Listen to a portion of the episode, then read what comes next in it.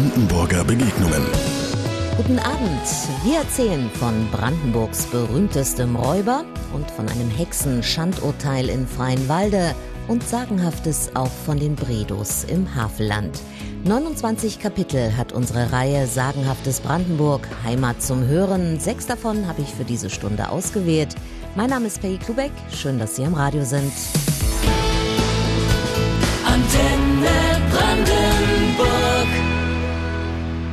Im April diesen Jahres, kurz vor der Walpurgisnacht, ging es in unserer Reihe Heimat zum Hören um die Hexenverfolgung in Brandenburg.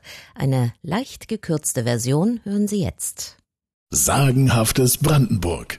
Heimat zum Hören. Eines kann man über den Dominikaner Heinrich Kramer, der 1478 zum Inquisitor für ganz Oberdeutschland ernannt wurde, nur mutmaßen, aber ich wag es mal. Der Autor des Malleus Maleficarum hatte panische Angst vor Frauen. Sein sogenannter Hexenhammer trieft auf 700 Seiten vor Frauenhass. Teufelsbuhlschaft und Teufelspakt, Schadenszauber an Menschen, Tieren und Feldfrüchten. Jedes Weib ist sündig und damit verdächtig, schreibt Kramer. Viel dreht sich im Hexenhammer um männliche Impotenz. Und Schuld an der hatte, nun, Sie ahnen es. Die pornografische Dimension von Kramers detailversessenen Beschreibungen war dem Bestsellercharakter des Buches natürlich nicht abträglich. So verbreitete sich Kramers Bedienungsanleitung für Hexenprozesse in 29 Auflagen über ganz Europa. Und wann immer Kriege und Krisen einen Landstrich heimsuchten, wann immer Seuchen wie die Pest wüteten, heizte das die Hexenverfolgung noch an.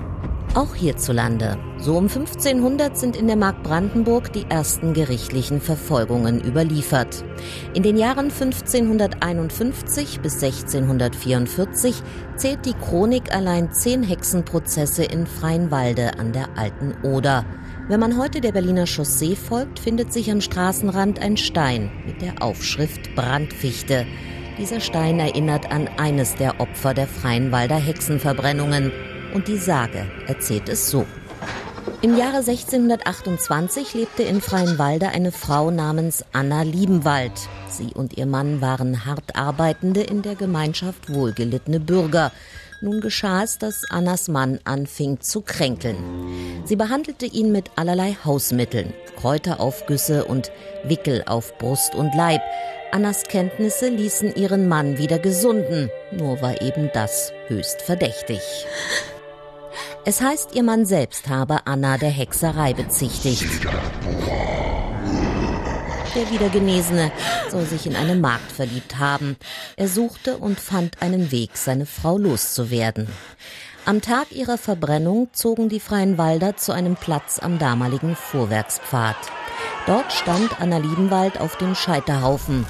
Als er angezündet wurde, rief sie der Menge zu, so wahr ich unschuldig sterbe, wird aus der Asche dieses Scheiterhaufens eine Fichte hervorkeimen und zu einem mächtigen Baum werden.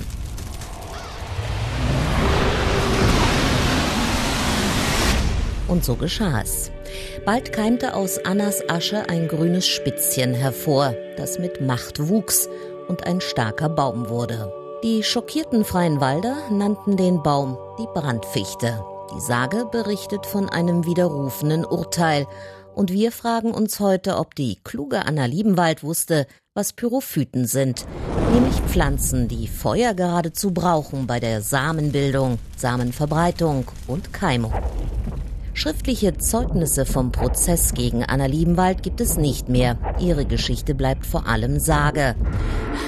Das vermutlich letzte Todesopfer der Hexenverfolgung in der Mark Brandenburg, das war am 17. Februar 1701 die erst 15-jährige Magd Dorothee Elisabeth Tretschlaff. In Fergitz in der Uckermark verdächtigte man das Mädchen der Buhlerei mit dem Teufel. Sie wurde enthauptet. Sagenhaftes Brandenburg. Heimat zum Hören. Wenn Sie das ganze Kapitel zur Hexenverfolgung interessiert, das finden Sie in unserem Podcast. Alle Infos dazu gibt es unter www.antennebrandenburg.de. Habakuk Schmauch, ein Name wie Donnerhall. hinten da sehen wir Schmauchspuren, da riechen wir förmlich das Pulver, da vermuten wir sofort die pure Mordlust. Und vorne Habakuk, urtümlich hebräisch, ein zweieinhalbtausend Jahre alter Prophetenname. Habakuk war einer, der seinerzeit viel über Strafgericht, Gewalt und Unrecht wehklagte. Das alles passt so seltsam gut zusammen. Habakuk Schmauch. Ein Name wie gedrechselt für eine deftige Räubersage. Und zu der gehören wilde Gesellen, die auf Beute lauern. Genau das taten Habakuk Schmauch und die Seinen in den damals dichten Buchenwäldern rund um die Heerstraße. Reich beladene Kaufmannswagen waren auf dieser Handelsmagistrale unterwegs. Sie ruckelten und rumpelten zwischen Magdeburg über Ziesa und Brandenburg bis nach Posen und sogar Kiew und da sich die Straßenbauqualität seit der Bronzezeit kaum verbessert hatte, gehörte der Radbruch zum Berufsrisiko. Von Bandscheibenvorfällen mal ganz zu schweigen. Und dann waren da ja auch noch die Gefahren durch Wegelagerer. So manch Reisender glaubte, wenn er das Wirtshaus Radkrug erreichte, sei er in Sicherheit, wenigstens über Nacht. Aber der Wirt soll mit der Schmauchschen Bande unter einer Decke gesteckt haben. Und nicht weit von der Räuberschenke verortet die Sage Habakuk Schmauchs Versteck, seinen Diebesgrund, eine Höhle gegenüber der sogenannten Silberquelle, heute zu finden im Naturschutzgebiet Grenat im Westen der Stadt Brandenburg. Jeder in Schmauchs Bande musste bei Todesstrafe einen Eid schwören dass er seinen Hauptmann nie verraten würde, dass er keiner lebenden Seele offenbart, wo der Diebesgrund liegt. Manche sagen, erzählen, all das trug sich so um 1400 herum zu. Andere vermuten im Räuberhauptmann Schmauch einen Ex-Söldner des Dreißigjährigen Krieges, der seine gesetzlose Arbeit in den 1630er Jahren aufnahm. Man merke, die Sicherheitslage auf der Heerstraße blieb offenbar durch alle Epochen hindurch extrem beklagenswert. Und einmal, da erbeutete Habakuk außer Geldbörsen und Waren auch eine junge Frau. In der Sage heißt sie Kätchen und war die Tochter eines Ratsherrn. Sie wurde von Habakuk in die Ehe gezwungen. Auch Kätchen musste den Eid schwören, und stets blieb ein Mann zurück und bewachte sie und die Höhle im Diebesgrund. Eines Herbstmorgens aber brauchte Habakuk alle seine Mannen. Ein so großer und stark bewaffneter Kaufmannszug kam vorbei, die Gier ließ ihn unvorsichtig werden. Und während die Räuber taten, was Räuber ebenso tun, da nutzte Kätchen den Moment zur Flucht aus dieser Zwangsehe. Flinken Fußes rannte sie über die Heerstraße bis hinein in die Neustadt, heute ein Teil der Stadt Brandenburg an der Havel. Auf dem Neustädter Markt stand die Roland-Statue, groß und steinern mit dem Schwert in der rechten und dem Dolch in der linken. Und die clevere Käthe stellte sich direkt vor den riesigen Roland. Sie hatte geschworen, keiner lebenden Seele vom Räuberversteck zu erzählen. Eidbrüchig wurde sie also nicht, als sie dem Roland ihre Not klagte. Sie bot der Statue an, ihr den Diebesgrund zu offenbaren. Dazu nahm sie Mehl aus der Tasche und verstreute es auf dem Rückweg zur Räuberhöhle. Nun war Kätchen bei all dem so laut und so auffällig vorgegangen, Genug Neustädter Bürger hatten ihr sonderbares Selbstgespräch belauscht.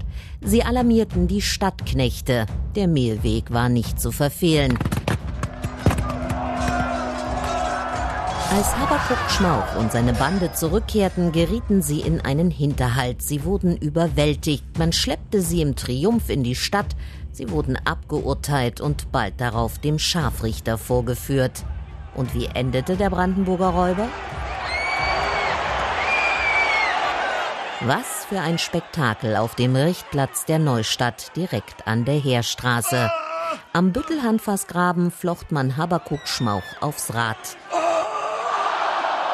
Wahrscheinlich war er nackt. Und sehr wahrscheinlich wurden ihm alle Glieder gebrochen. Rädern war die Hinrichtungsmethode der Stunde. Besonders einfallsreich, besonders grausam. Top 3 auf dem Mittelalter-Schafott. Aber hat es ihn nun wirklich gegeben? Den Mann mit dem Namen wie ein Donnerhall? Zumindest merkwürdig mutet an, dass diese Sage von Habakuk Schmauch so vielen anderen Räubersagen gleicht. Land auf, Land ab. Hier wie da raubt ein finsterer Geselle ein unschuldiges Mädchen, lässt sie einen Eid schwören, doch das Mädchen umgeht den Eid, indem sie einem unbelebten Gegenstand das Versteck der Räuber verrät. Könnte also sein, die Sage ist gewandert und wurde regional angepasst. Vielleicht gehen also alle Räubersagen auf einen einzigen Räuber zurück, vielleicht auf einen mit dem Spitznamen Tausendteufel. Denn den gab es tatsächlich. Im Jahr 1600 wurde er gevierteilt. Aber das ist nun doch wieder eine andere Geschichte. Sagenhaftes Brandenburg. Heimat zum Hören. Die berühmte Schlacht bei Fehlefanz. Und Sie sagen jetzt, was? Eine Schlacht bei Fehlefanz? Die gab's doch gar nicht. Noch dazu eine berühmte. Damit haben Sie recht und doch auch wieder nicht. Aber hören Sie selbst.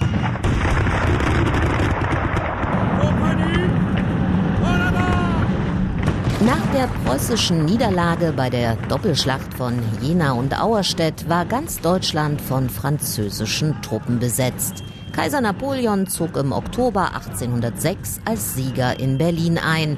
Bonaparte war überall und nirgends, tauchte mal hier und mal da auf, war ein Schreckgespenst, dem man zu Recht so einiges zutraute. Der preußische Staat zerfiel indes. Allüberall herrschte Angst und Panik, auch in der Gegend von Fehlefanz. Auch hier waren Napoleon und seine Truppen das Gesprächsthema Nummer eins. An einem kalten Wintertage nun befand sich ein Einwohner von Fehlefanz im Walde und hörte dort plötzlich ein Krachen. Ein mächtiger Kavum. Ein Baum war umgestürzt, Frost und Schnee hatten ihn gefällt. Der Mann aus Fehlefanz aber lauschte, schockgefroren und glaubte felsenfest, das wäre ein Kanonenschuss gewesen. Französische Soldaten sind im Anmarsch, davon war er überzeugt. Eilig lief er ins Dorf zurück und erzählte aufgeregt vom französischen Kanonendonner. Die Bauern von Fehlefanz waren bereit, sich den Franzosen todesmutig entgegenzustellen. Sie bewaffneten sich mit Äxten und Forken und sie holten sich Verstärkung aus den Nachbardörfern Großzieten und Schwante. Dann setzte sich die preußische Bauernstreitmacht in Bewegung und drang gegen den vermeintlichen Feind im Walde vor. Doch nirgends war die Trikolor zu sehen, nirgends war Waffenklirren und Kanonendonner zu hören, nirgends ließ sich auch nur ein Franzose blicken. Hä? Froh und erleichtert kehrten alle wieder in ihre Dörfer zurück. Und das war die berühmte Schlacht bei Fehlefanz. Sie wurde nie geschlagen. Es gibt sie lediglich in Sagen. Aber es ist noch nicht allzu lange her. Da raunten sich die alten Fehlefanzer schmunzelnd zu. Hätt uns nicht Hulpen, Schwand und Zieten, wir hätten all int Gras bieten. Also sinngemäß und nicht so schön gereimt, ohne Schwante und Zieten hätten sie damals alle ins Gras gebissen bei der berühmten Schlacht von Fehlefanz.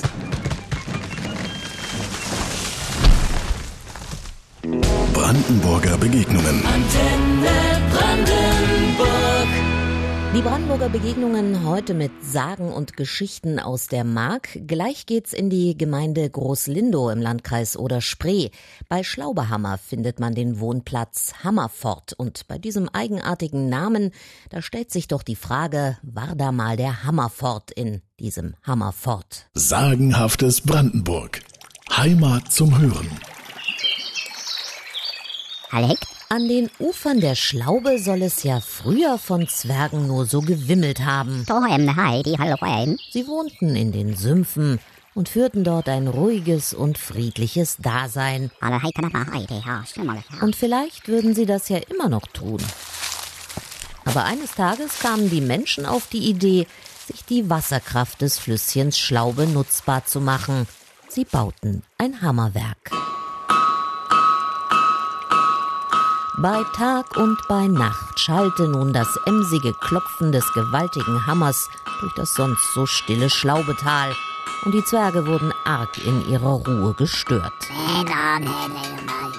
Indessen waren die kleinen Wichte aber nicht gesonnen, sich diesen Lärm auch gefallen zu lassen.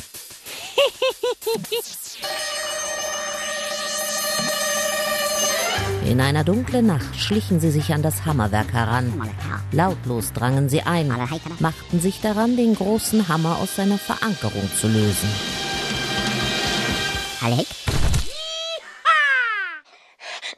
Der Zwergenkönig trieb alle zur Eile. Denn sollte dies Werk gelingen, musste es vor der Morgendämmerung vollbracht sein.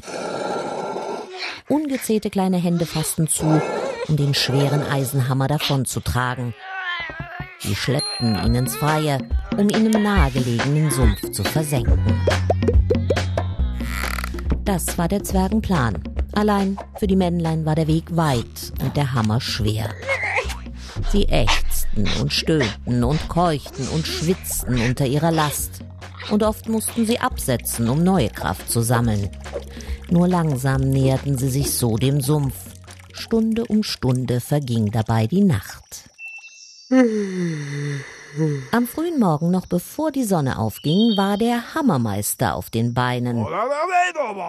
Er weckte seine Gesellen, um das Tagwerk zu beginnen. Doch als er in die Halle trat, vernahm er den Ruf Der Hammer ist fort, Meister. D der Hammer ist fort. Er eilte hin.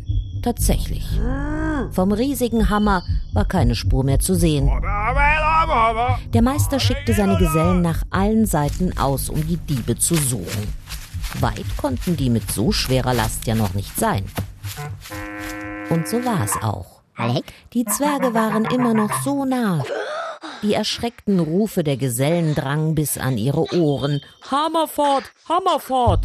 Gewaltig strengten sie sich nun an, ihr nächtliches Werk noch zu vollenden und den lästigen Hammer im grundlosen Sumpf zu versenken.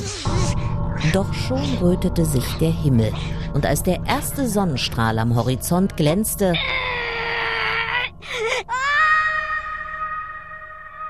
mussten die Zwerge im Nu verschwinden.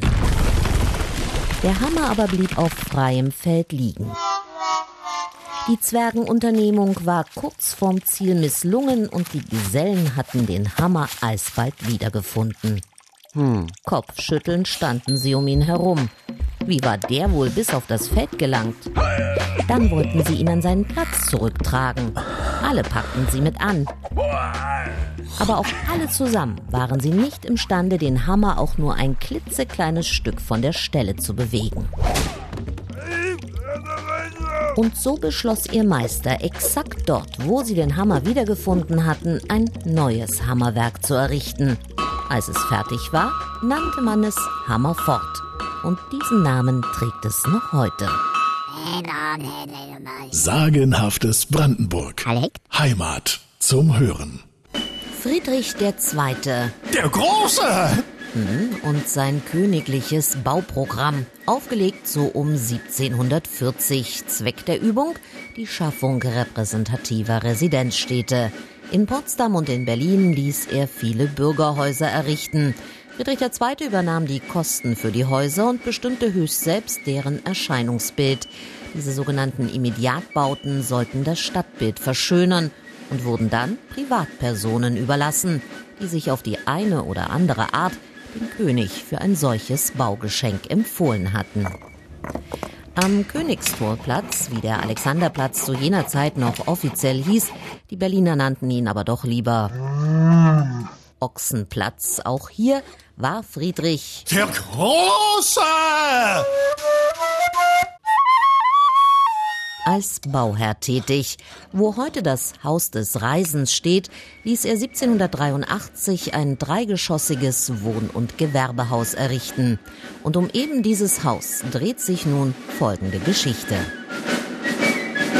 Friedrich II., Der Große! so wird behauptet, ließ dieses stattliche Anwesen für einen Bürger bauen, der sich um ihn verdient gemacht hatte. So weit, so gut. Nur war dieser Günstling des Königs offenbar recht anspruchsvoller Natur. Der Hausbesitzer in Spee nervte schon während der Bauphase mit Extrawünschen. Und als dann endlich alles fertig war, blieb er unzufrieden, trotz des großzügigen Geschenks eines sonst recht geizigen Königs. Zwar überragte das Gebäude alle anderen Häuser am Ochsenplatz, aber es hatte keinen Fassadenschmuck. Und wieder schrieb der Mann an den König, er möge doch so gnädig sein und noch einigen Zierat an der Außenmauer anbringen lassen. Meine Herren, Friedrich II. entsprach dem Gesuch. Bald erschienen Handwerker, Gerüste wurden aufgestellt und Verzierungen angebracht. Es waren 99 Schafsköpfe. Und dazu schrieb der verärgerte König dem neuen Hauseigentümer folgende Zeilen. so ihm die 99 Schafsköpfe nicht genug sind, dann stecke er doch seinen Kopf zum Fenster heraus. Dann ist das hundertvoll. Soweit die Anekdote. Die Wahrheit dahinter, Friedrich plante just in diesem Haus unter anderem eben auch eine Woll- und Viehbörse unterzubringen. Darum wohl verschönerte sein Architekt Georg Christian Unger den Bau mit Widderköpfen aus Stuck. Der Widderkopf war anno dazumal das Privilegzeichen der Viehhändler.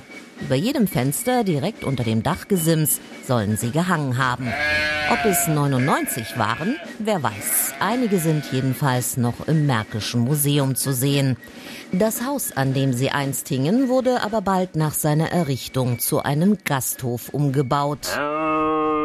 Der nannte sich zum Hirschen und so gesellte sich zu den Schafsköpfen nun noch ein Hirschrelief.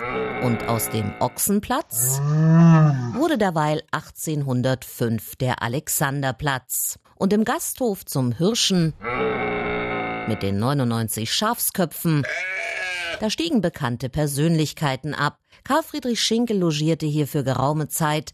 Heinrich von Kleist aus Frankfurt-Oder kommend übernachtete im Zum Hirschen und setzte kurz darauf im kleinen Wannsee seinem Leben ein Ende. Das Haus mit den 99 Schafsköpfen stand noch gut 100 Jahre am Alexanderplatz. Dann wurde es abgerissen für den Bau der Berliner U-Bahn. Was bleibt, sind die Schafsköpfe im Museum und eine sagenhafte Anekdote. Ein bisschen wahr und ein bisschen erfunden. Sagenhaftes Brandenburg. Heimat zum Hören. Eng ist das Havelland mit dem Namen Bredow verbunden. Wohl aus den Niederlanden stammenden Bredos, sie sollen sich einst bei der Bezwingung und Vertreibung der Wenden ihren Rang und Besitz erkämpft haben. Arnoldus de Bredo ist um 1251 der erste urkundlich erwähnte. Mit ihm beginnt die Stammreihe, aber die Ursprünge dieses Adelsgeschlechts reichen weiter zurück, bis ins Reich der Legenden. Und dort heißt es, der Teufel auf der Erde all die Bösewichter einsammelte, da fand er, was Wunder, viele, viele Edelleute, darunter auch neun mit dem Namen Bredo. Sie alle, die die Menschen betrogen und ausgesogen hatten, steckte der Deivel in seinen Sack. Er wollte mit ihnen in die Hölle fahren oder in dem Falle fliegen. Doch stieß er während des Fluges mit dem Sack an die Kirchturmspitze von Färbelin. Und die riss ein Loch in den Sack, vom Teufel unbemerkt. Während der nun weiter seiner Flugroute von Färbelin Richtung Süden folgte, purzelten nach und nach neun Edelleute heraus, die neun aus der Familie Bredow.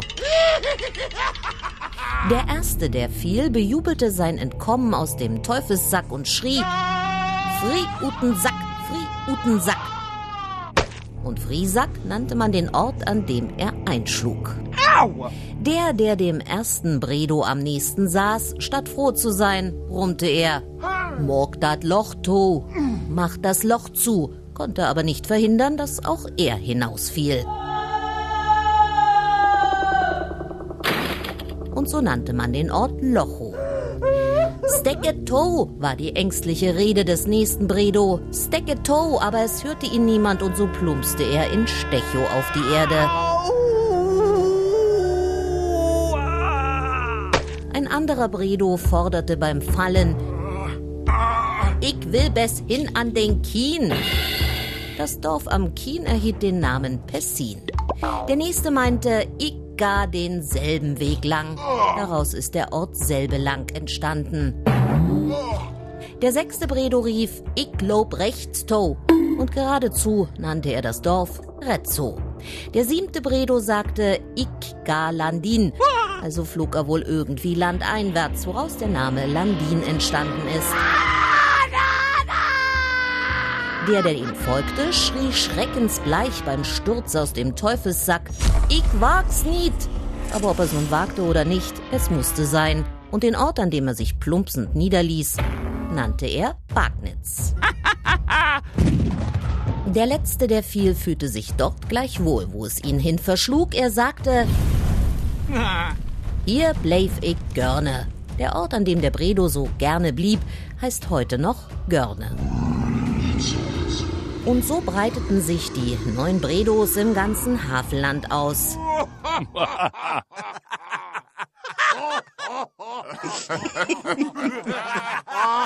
Sagenhaftes Brandenburg. Heimat zum Hören. Das war eine Stunde mit Geschichten und Sagen. Alle bislang 29 Kapitel des sagenhaften Brandenburg finden Sie auf der Website von Antenne Brandenburg.